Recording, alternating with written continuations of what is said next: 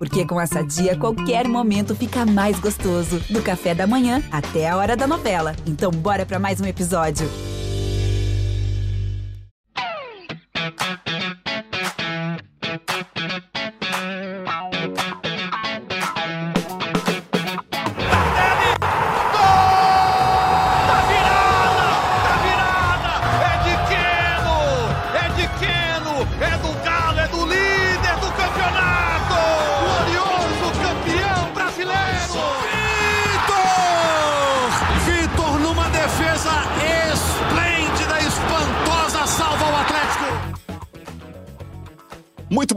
Muito boa tarde, muito boa noite. Está começando mais uma edição do GE Atlético, o seu podcast do Galo na Globo. Alô, massa do Galo, vamos falar da vitória sobre a Caldense por 2 a 1.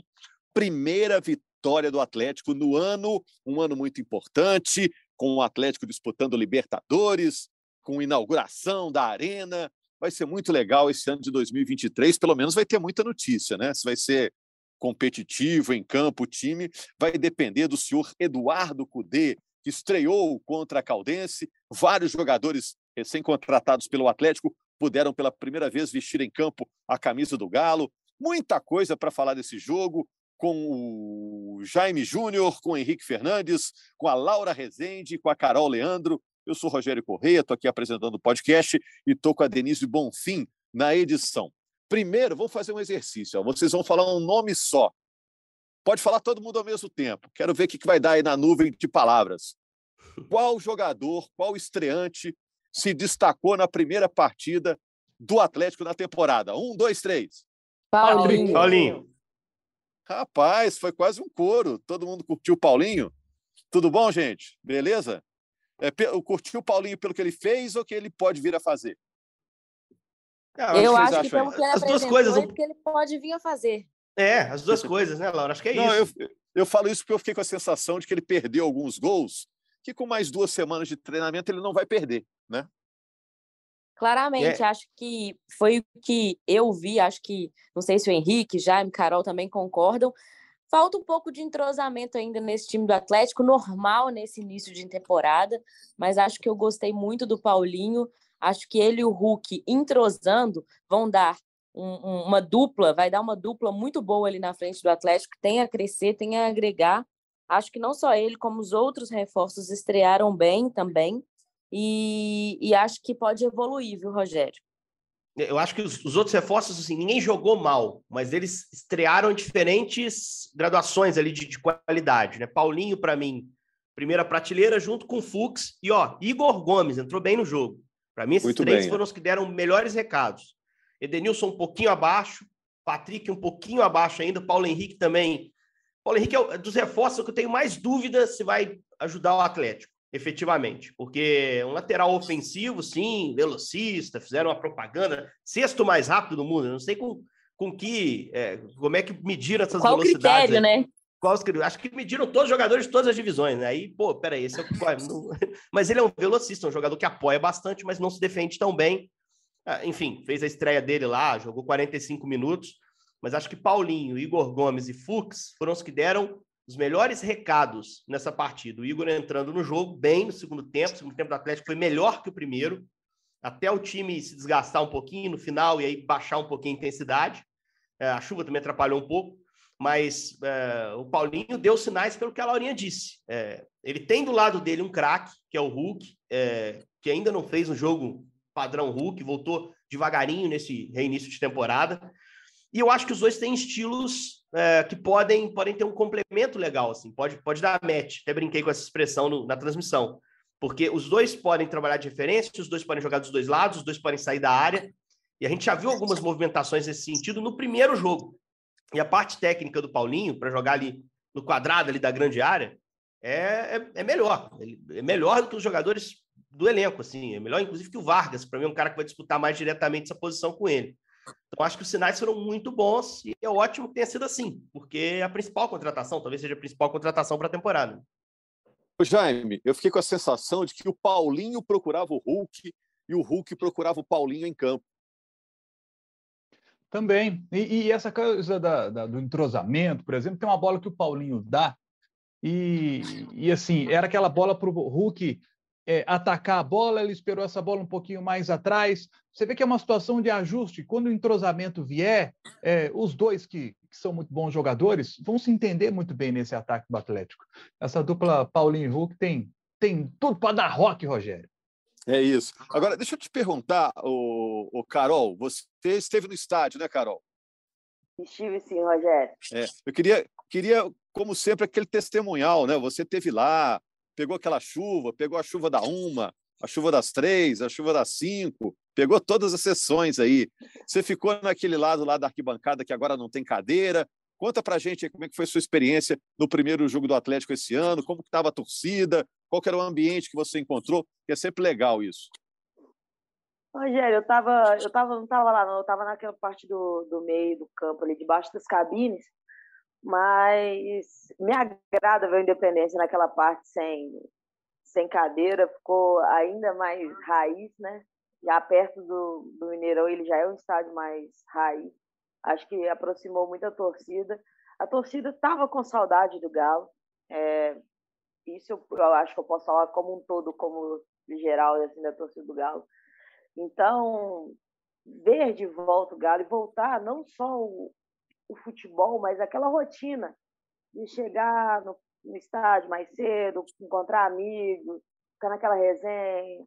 Ontem todo mundo era especialista sobre todas as novas contratações do Galo. É, esse clima de estádio é, é maravilhoso e a gente estava com muita saudade disso. Então, o clima no, no Independência estava tava muito bom. Lançamento de música, torcida, mesmo com a chuva, né? estava tava bem empolgada assim e eu acho que foi uma, uma estreia muito boa, principalmente por isso, Rogério. É muito difícil avaliar qualquer coisa para o positivo e para o negativo com um jogo de temporada.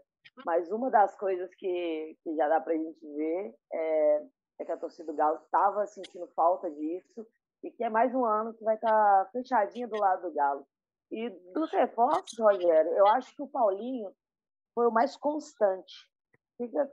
Por quê? Porque ele foi jogou praticamente da mesma maneira o jogo inteiro e pôde jogar o jogo inteiro. Por isso que eu acho que a gente escolheu ele em maioria como destaque.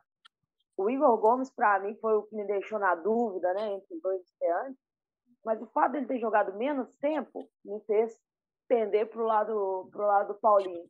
E assim como o Paulinho e Hulk, eu acho que Furques e Gemerson é só uma questão de entrosamento também. O Hulk foi muito bem no jogo. E com o entrosamento chegando, essas duplas devem, devem melhorar ainda mais durante o ano. E o Edenilson, eu acho que foi prejudicado pela chuva, Rogério. No início do jogo, quando a chuva tinha dado uma amenizada, ele estava muito bem. Ele, ele deu um passe na entrada da área. Agora eu não vou lembrar para quem de jeito nenhum, mas foi um passe lindo que mostrou visão de jogo, ele mostrou movimentação. O time, o time do Galo iniciou a partida muito bem, né? Depois da chuva, eu acho que prejudicou um pouco do jogo do Edenilson, que é mais esse passe rasteiro, né? Tanto de lançamento. Mas eu, eu posso falar que todos os estreantes começaram a estrear, é, estrearam com o pé direito. E lembrar que a gente também, apesar de ser um campeonato mineiro, nós pegamos possivelmente o time mais forte do interior, né? Então, o trabalho do Galo começou, começou bem no ano. É, e eu estava vendo. O Edenilson, o Edenilson ah. também foi, teve a mudança tática, né, Carol? Passou a ser como um lateral direito ali pelo lado direito, efetivamente. O Cudê até falou que não era bem isso, que ele não estava usando o Edenilson de lateral, ele estava usando como jogador de amplitude para melhorar o momento ofensivo do time. Mas ele tira o Paulo Henrique, ele coloca mais um homem de meio, o Igor Gomes ali no intervalo, e ele bota o Edenilson do lado direito. Então ele passou a participar menos da construção por dentro. Eu acho que isso também fez com que ele caísse um pouquinho de desempenho no segundo tempo.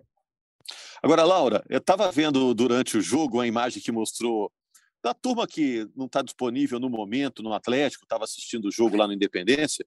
Muita gente boa, né? Dessa turma aí que está no DM ou na transição para voltar, no departamento médico ou na transição para voltar. Quem que a gente vai ver em breve para disputar a posição com esses caras citados até agora? Que tem aí ainda Kardec em recuperação, Mariano, Pavon, Arana, Igor Rabelo. Não sei, deve ter mais gente aí. Muita gente, né, Laura? Eu acho que quem, quem, quem eu acho que a torcida e que o time do Atlético sente mais falta, obviamente, é o Guilherme Arana, Zarato e Pavon. Eu tenho expectativa de ver o Zarato, Pavon é. É, esse ano pegar um, pegar um ritmo de jogo e conseguir mostrar o, o reforço que veio no ano passado, né? Porque ano passado o Pavão, de certa forma, não conseguiu, chegou no meio do ano, não conseguiu ter aquela sequência de jogos e não encaixou ali no time do Cuca, né? Então eu acho que eu, eu fico ansiosa para ver esses reforços. Agora, é, resta saber quanto tempo de DM eles vão ter ainda pela frente, né? O Mariano, eu acho que volta já nessas próximas partidas, porque a questão dele é um desgaste físico, muito também por conta da idade. E aí, antes da partida, eu conversando até com o Fred Ribeiro, né, nosso setorista também no Gé. Globo, e a gente falava sobre essa lateral direita, né, do Paulo Henrique, que já foi citado pelo Henrique aí, que foi dos reforços aquele que apresentou digamos assim, o futebol mais modesto, né, nessa estreia. E aí a gente estava cogitando a possibilidade até do Cudê improvisar alguém, né, que foi quem estava treinando ali também na lateral, que era o, o, Simone, né, que é zagueiro de ofício e tem contrato só até o meio do ano. E eu falei com o Fred assim: "Ah, mas se ele colocar o Simone na lateral, com uma contratação de um lateral direito, aí fica incoerente, né? Tem que tem que botar o garoto para jogar.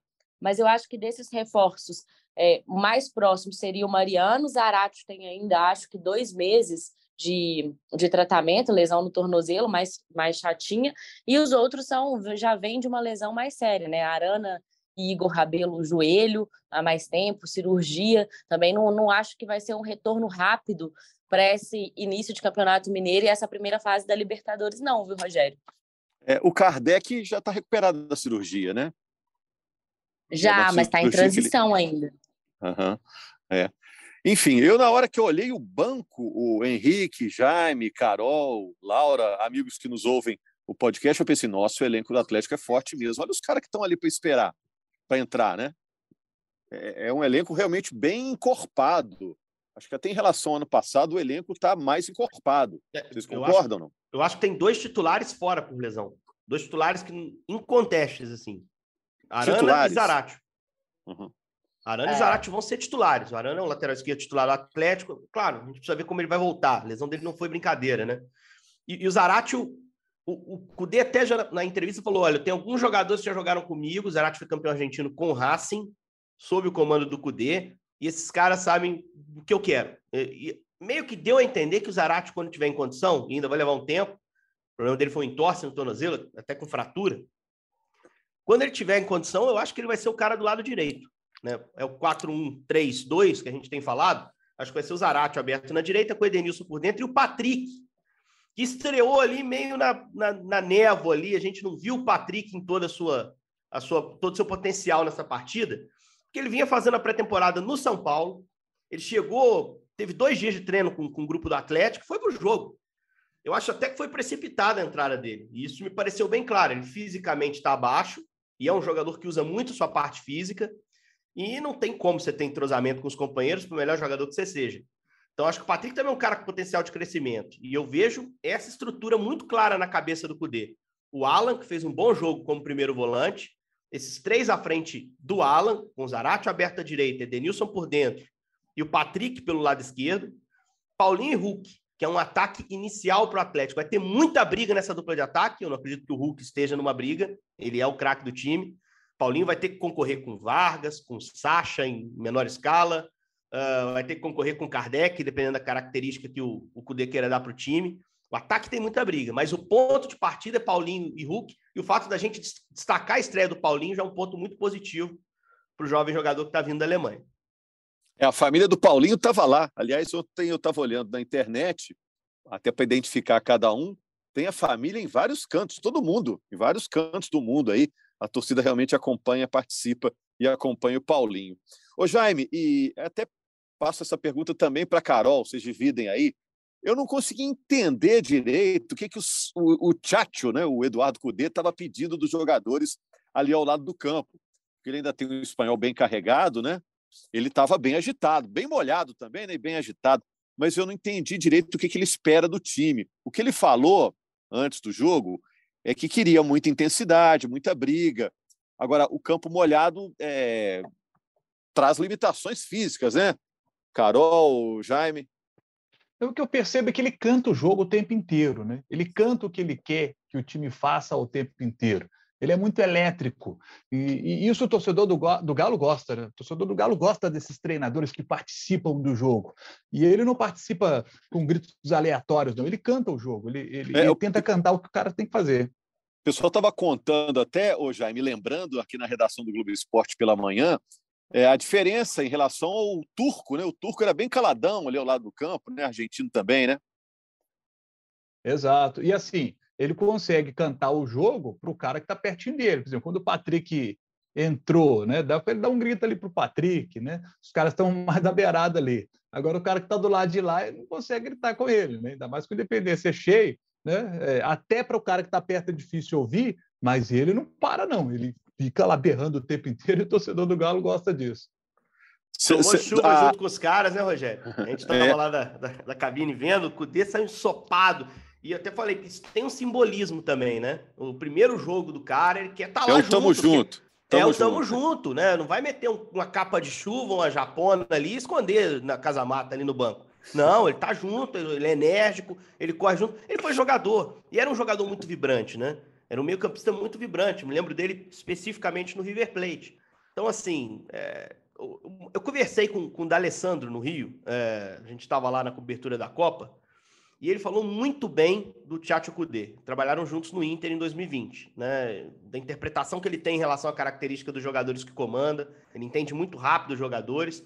E ele citou que os jogadores gostam muito dele. Que no Inter foi um, assim, foi um, é, um, um encontro ali é, natural, os jogadores assimilaram muito rápido e passaram a ser leais a ele muito rapidamente.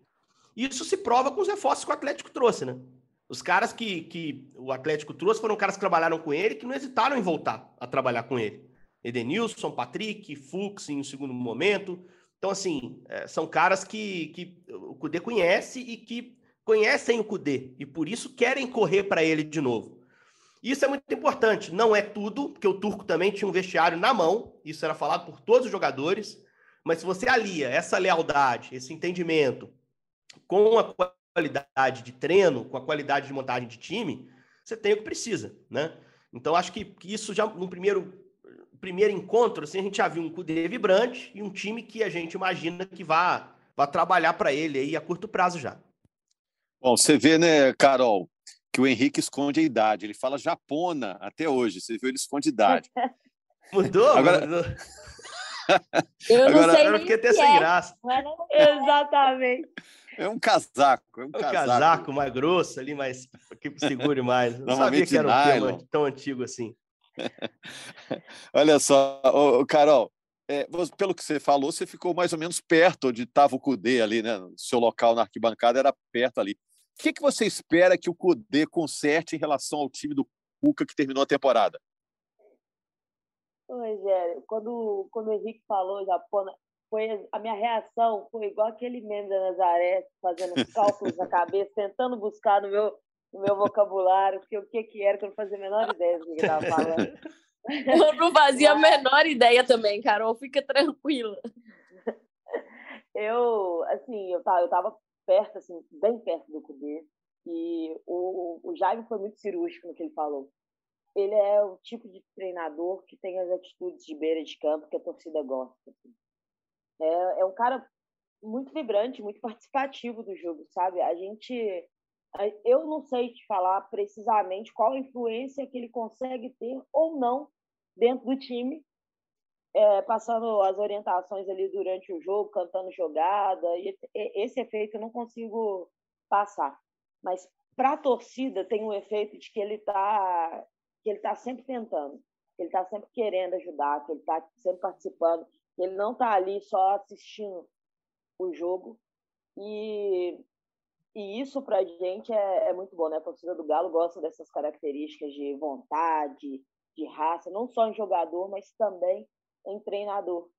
E o, a diferença do 2022 do Cuca, do time, né, que acabou a temporada, eu acho que vai ser o mais gritante para a gente é a intensidade. Eu fiquei assim impressionada com o início de jogo do Galo, jogando praticamente dentro do campo do adversário. O Caldense não teve passe para sair tocando essa bola com tranquilidade em momento nenhum do jogo.